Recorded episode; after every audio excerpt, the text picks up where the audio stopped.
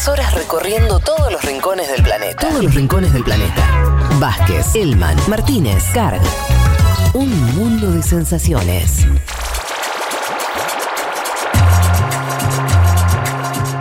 Aquí estamos. Nos vamos entonces con Juanma a Perú, ¿sí? Eh, hay que a- alguna actualización, bueno, ahí siguen, vemos que siguen votando, creo que todavía no definieron la presidencia del- de, la convención, que digamos, no sé si- en cómo estaban los acuerdos, yo había visto que, tal, ah, mira, ahora lo van a decir, ¿eh? porque veo que están ahí con, con lo- los votos, eh, escri- lo escribieron en papelito los votos.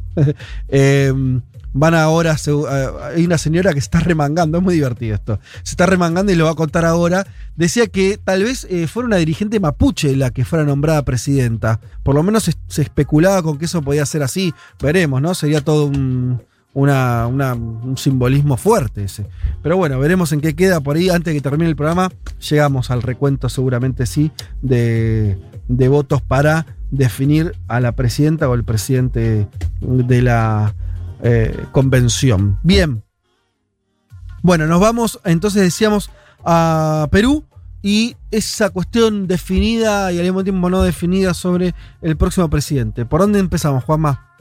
Se cumplen cuatro semanas, ¿no? De la elección eh, presidencial en, en Perú, ¿no? Elección presidencial que dio ganadora a Pedro Castillo por unos 40.000 votos de diferencia. Y una promulgación presidencial que se trabó mucho este tiempo, a la par que Keiko Fujimori eh, hablaba de un fraude en la mesa, ¿no? Eso fue lo primero Mm. que dijo. eh, bueno, a- apenas conoció que el ganador era, era Castillo. Esta semana Fujimori continuó con el mismo libreto, que es pedir una auditoría internacional. Algo paradójico, Fede compañeros, ¿por qué? Porque todas las misiones de observación electoral desde el exterior validaron los comicios, ¿no? Eh, si les parece, empecemos directamente con los protagonistas y vamos a escuchar a la dirigente de Fuerza Popular para introducir el tema, un momento en el cual le hizo el pedido públicamente a Sagasti, presidente del Perú, para implementar esta auditoría internacional. Escuchamos entonces a Keiko Fujimori.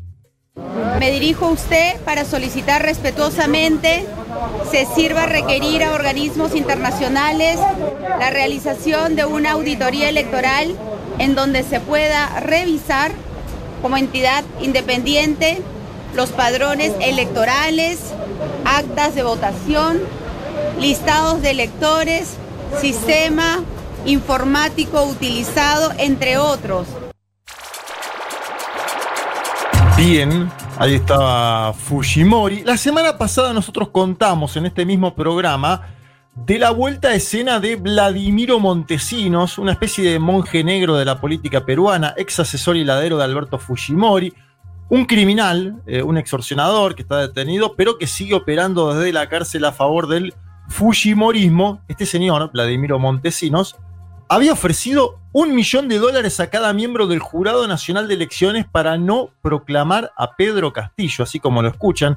Esto fue en conversaciones telefónicas, de hecho no puede conversar con nadie y lo hacía, eh, bueno, a través de los propios teléfonos que tiene en prisión. Y esta semana apareció un nuevo audio de Montesinos donde, atención a esto, pide directamente la intervención de la CIA, estoy hablando de la Agencia de Inteligencia de los Estados Unidos de América, una de las eh, agencias de inteligencia más poderosas de este mundo, y clarito dice que hay que ir a la Embajada de Estados Unidos para intervenir el proceso electoral. Quiero que escuchemos este audio de Vladimiro Montesinos, ex asesor y ladero de Alberto Fujimori, criminal, extorsionador, que está en prisión pidiendo directamente la intervención de los Estados Unidos de América. Ellos lo que tienen que hacer es este, ir a la embajada de Estados Unidos Ya. y hablar con el de inteligencia de la embajada, llevarle toda la documentación del fraude. Puede ir el, el marido de ella, puede ir como es, eh, como es norteamericano, puede ir a su embajada, llevar, llevar los documentos, mostrarle, dejárselos al, al de la embajada y pedirle que eso lo repitan al jefe que tienen ellos en Washington. Qué burdo igual, Bueno. ¿no? Parece medio. eh, medio. demasiado trucho todo.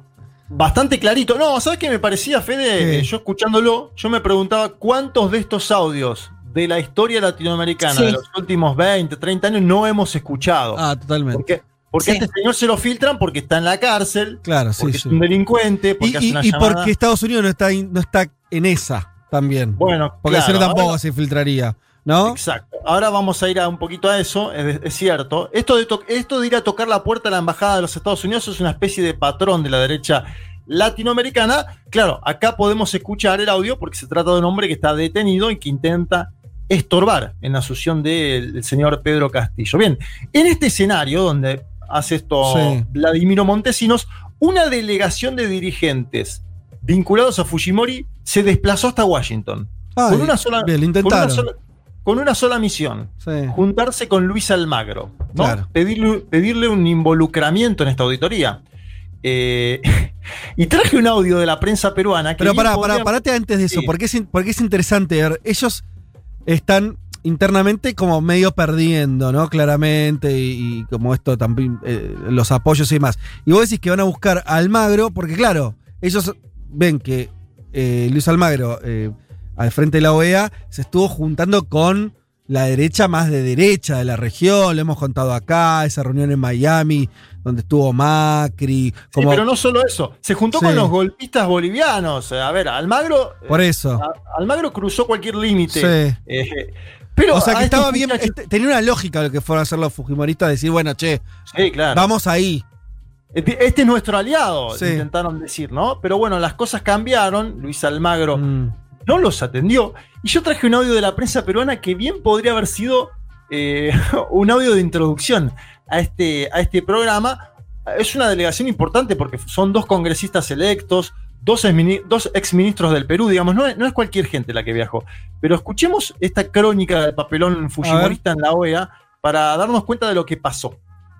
Un grupo de políticos peruanos hicieron virales en Twitter tras viralizarse el preciso momento en que trataron de ingresar a las instalaciones de la Organización de Estados Americanos. Sin embargo, su intento se vio frustrado al no recibir atención. En las imágenes se logra ver a Hernando Guerra García, legislador electo de Fuerza Popular, Norma Yarrow, congresista electa de Renovación Popular, Daniel Córdoba, ex ministro de Producción, y Jorge Montoya, congresista electo de Renovación Popular. El equipo de cuatro políticos se dirigió rumbo a la puerta principal de la OEA en Washington, D.C., ingreso por donde se reciben a los líderes de cada país. Tras subir unos cuantos escalones, encontraron la puerta cerrada. Sin embargo, en el video viral se logra ver cómo los políticos tratan de conversar con una persona al interior de la OEA, pero sin obtener una respuesta positiva, pues nadie les abrió la puerta. En tanto se logra ver a Daniel Córdoba haciendo coordinaciones vía telefónica. La curiosa escena ha causado las carcajadas de miles de internautas en redes sociales calificando el evento como bochornoso. Ah, bueno, pero claro, están Un, un papelón de en dimensión. el fondo del mar. si vos mandás una delegación a, a Washington, al menos que, que juntate, ¿no? Sacate una foto y no hagas este papelón de. Los, los siguió un medio de comunicación y eso está todo filmado. Eh, no, no- no pudieron ingresar. A ver, solo se juntaron el día anterior con. Se sacaron fotitos en la puerta, ¿no? Sí, pero se juntaron el día anterior con Gerardo de Icaza, que es eh, el director del Departamento para la Cooperación y Observación Electoral de la OEA. Es decir, Almagro no, no los dejó tan tirados. Pero bueno, ellos buscaban la foto, ¿no? La foto con eh, el ex canciller eh, uruguayo, que es verdad que se juntó con todo el mundo, pero que bueno, ahora hasta parece ponerle un límite al fujimorismo peruano. Bueno, pero Después ent- entonces está medio definida la cosa. Digo, si no tienen ni esto, pareciera que ya no les está quedando muchos recursos más para impedir Bueno, la llegada de Castillo. ¿O no es así? No, no, yo estoy de acuerdo con vos, pero los días van pasando. eh, Pedro Mm. Pablo Kuczynski se proclamó un 20 de junio, ya estamos en 4 de julio. A ver, hay cierta erosión también o intento de erosión hacia Castillo, ¿no? Eh, condicionarlo me parece también, es Mm. uno de los puntos. Este- esta, esta delegación convocó después una conferencia de prensa, se encontraron en un lugar semivacío, incluso una investigadora peruana llamada Francesca Manuel, pueden ver los videos, los increpó, le dijo ustedes están acá como golpistas. Bueno, en el medio de todo esto, ¿quién aparece? Aparece Juan Sebastián González, personaje que les traje el audio eh, hace, hace unas semanas, cuando visitó América del Sur. Juan Sebastián González es el asesor de eh, América Latina de Joe Biden, ¿no? El asesor para América Latina de Joe Biden. Habló con un medio colombiano, el W, fue consultado sobre la posición de los Estados Unidos de América en torno a la definición electoral en el Perú. ¿Y qué dijo González? González dijo que si Castillo ganó, ganó y punto, y que Estados Unidos va a buscar la forma de trabajar con él. Atención a este audio del máximo asesor de Joe Biden para la política latinoamericana, Juan Sebastián González. Definitivamente, el, el, análisis del reporte que hizo la OEA coincidió al 100% con el trabajo del, del, de la, del organismo electoral peruano. Entonces, eso casi nunca pasa. Entonces aquí hay una gran confianza en el proceso. Entonces no hay otra. Si Castillo gana, esa fue la decisión del, del, del pueblo peruano y vamos a buscar forma de trabajar con él. Esa, esa es la forma en que tenemos que trabajar y, y, y, esa es la mejor forma de empujar atrás lo que ha sido un retroceso en el consenso democrático en el hemisferio, donde el, la política se ha comenzado a tratar como cero suma porque cuando uno sale del gobierno lo meten en la cárcel por cualquier razón y líderes en otra en de izquierda y derecha están cambiando las reglas de juego para favorecerse y quedarse en el poder y eso quiere decir que tenemos que responder no solo a la población en Lima pero también a la población que está en las áreas más um, más más rurales Ah, bueno, me parece que hay mucho ahí en esa declaración, ¿eh? eh muchísimo, ¿sabes, muchísimo. ¿Sabes lo que me parece? Lo, lo vas a resaltar vos, pero seguro, pero dijo, hay gobiernos de izquierda y de derecha sí. que no están queriendo reconocer resultados o cambiando la regla de juego, algo así dice. Ojo eso, ¿eh? Porque ese... A ver, lo voy a decir a lo bestia. Si vos lees Infobae como usina del pensamiento más orgánico de Estados Unidos, que a mí me parece correcto leerlo así, vos no uh -huh. te encontrás con esa línea, sino te encontrás con, solamente con la idea de eh, los populismos. Exacto. Y, eh, pero este tipo que es, efectivamente, ya no es la, la usina de. es el mismo, el representante norteamericano, está diciendo otra cosa, ¿no? Sí, está diciendo, eh, eh, a nosotros no nos gusta lo que hace Daniel Ortega en Nicaragua, pero tampoco nos gusta lo que hace Keiko Fujimori en Perú, sin nombrarlo, sí. ¿no? Está, sí, está sí, intentando, por eso. Está diciendo eso de forma más o menos eh, explícita, si, si, uno ve entre líneas, y aparte dice que si ganó Castillo van a trabajar con él, ¿no? Mm. Eh, ese es el otro dato. Por eso me parece también que Almagro, que es vivo en algunas cosas, no, bueno, sí, dijo, claro, dijo, no, bueno, listo, hasta acá llegué. Esta foto esta no, no, me la voy a sacar, sí, dijo sí, Almagro, ilógico, ¿no? ilógico. Y no, sí. en, en, eso no, no, es ningún tonto, Almagro. Eh, Dijo, esta foto no me la voy a sacar. Mm. Una de las grandes dudas que hay en el Perú en este momento, o que había estas mm. semanas, tiene que ver con el programa de Castillo. ¿Qué una, pasa ahí, che? Bueno, hay una moderación inicial en torno al segmento de la economía, sí, lo nombramos la, sí. la, semana pasada. Un, un tuit famoso de, de, de, Castillo diciendo que no iban a cambiar al presidente del Banco Central. Bien, la continuidad del Banco, sí. Banco Central para calmar a los mercados. Mm. Y la duda era si Castillo, yo esto se lo pregunté a, a, a gente que estuvo en la elección. Digo, me parece que no es momento para la Asamblea Constituyente. O le preguntaba, ¿es momento? ¿Será momento? ¿No momento? Y me decía, y no sé, por ahí lo frizamos un poco. Sí. Escuchemos a Castillo diciendo que va a ir a una Asamblea Constituyente esta semana. Dale. Y los invoco a todos y cada uno de ustedes, que así como hemos llegado a esta altura, políticamente, democráticamente, no vamos a cambiar de lenguaje, no vamos a cambiar de mensaje, sino más bien pido a ustedes, como gobernadores regionales, sean los primeros convocados para que participen en la próxima Asamblea Nacional Constituyente, para que en una, en una constitución que así lo diga el pueblo, ustedes, juntamente con el pueblo, la educación sea un derecho fundamental, la salud sea un derecho constitucional. Basta de lucrar con la salud, basta de lucrar con la educación. Y hay que priorizar su estómago de nuestros hermanos. Declaremos también en emergencia no solamente la educación y la salud, sino también a la agricultura del pueblo peruano. Bastante claro, Fede, ¿no? Uno, uno tendería a creer, de acuerdo a estas declaraciones, que el día 28 de julio, cuando asuma Castillo, le dé un lugar en su discurso al tema, a una uh -huh. asamblea constituyente, a una nueva constitución para el Perú. Y esto también acá se abre el tema del gabinete. Y sobre esto me quiero posar un minuto. A ver, sí. Porque esa es otra eh, señal, ah, ya no señal, pero a la hora de nombrar el gabinete, porque eso pasó siempre en Perú. Una de las señales que tuvimos de moderación y ya te diría de giro en general de los presidentes sí. es cuando al final nombra el gabinete, te encontrás con otra cosa. Bien, claro. Eh, a ver, hay un nombre que fijo, es Pedro, Frank, Pedro Franque, es, el, es el, quien lleva la vocería internacional en temas de economía, sí. eh, un, un, hombre que viene del keynesianismo, yo lo decía semanas atrás, que dialoga con todos los sectores económicos concentrados del Perú hoy, que fue el que propuso la continuidad en el Banco Central, ¿no? Eh, se podría decir ahí que hay una de las fichas principales. Algo, hay, un debate eh, en, la coalición de gobierno peruano que acaba de ganar la elección y que todavía no fue proclamada por el Jurado Nacional de Elecciones en torno a Verónica Mendoza, porque Verónica Mendoza es propuesta por algunos sectores como primera ministra del Perú, eh, un cargo que viene a ser como un jefe de gabinete de ministros, que está por encima del gabinete, ¿no? Eh, y algunos dicen, no, esto sería empoderar mucho a Mendoza y a Juntos por el Perú, ¿no? Que además Pedro Franque viene de ahí, si bien ahora posiblemente eh, eh, esté ya en otro sector o en otro momento político. Y otro que suena, no sé si lo han visto, pero hay un, un, organizador de los encuentros con el progresismo latinoamericano, se llama Carlos Jaico. Carlos Jaico suena como posible nombre para la Cancillería de ese país. Esto Vamos a verlo en esta semana. Básicamente va a haber definiciones en este, eh, eh, en este sentido. Lo que me parecía importante marcar en la columna de hoy es que la estrategia de Keiko Fujimori, como escuchamos en los audios, perdió fuerza en el plano interno.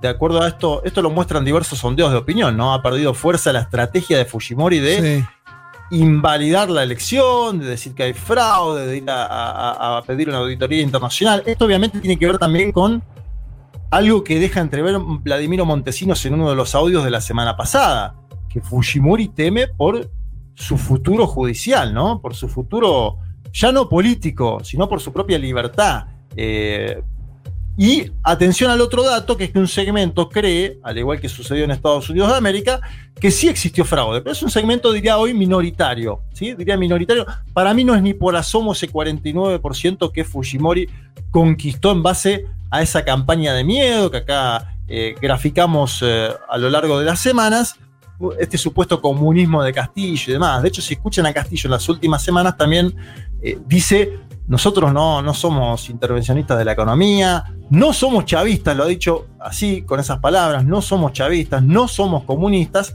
Bueno, vamos a ver ahora cómo se conforma ese gabinete, si Verónica Mendoza forma o no forma parte. Creo que ahí va a haber una señal, Fede. Sí. Eh, porque claro, Pedro Franque, los de Verónica Mendoza dicen este, este salió de nosotros y es nuestro. Pero una, parte del sector económico dice a, a Franque lo podríamos, entre comillas, controlar.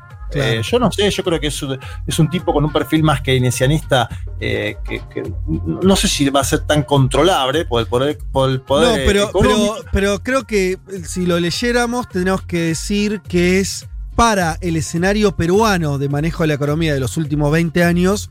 Es una ruptura, no radical, pero ruptura, ¿no es cierto? Así lo podríamos enfocar de alguna manera. Un heterodoxo en un lugar donde siempre hubo, hasta ahora, más línea ortodoxa.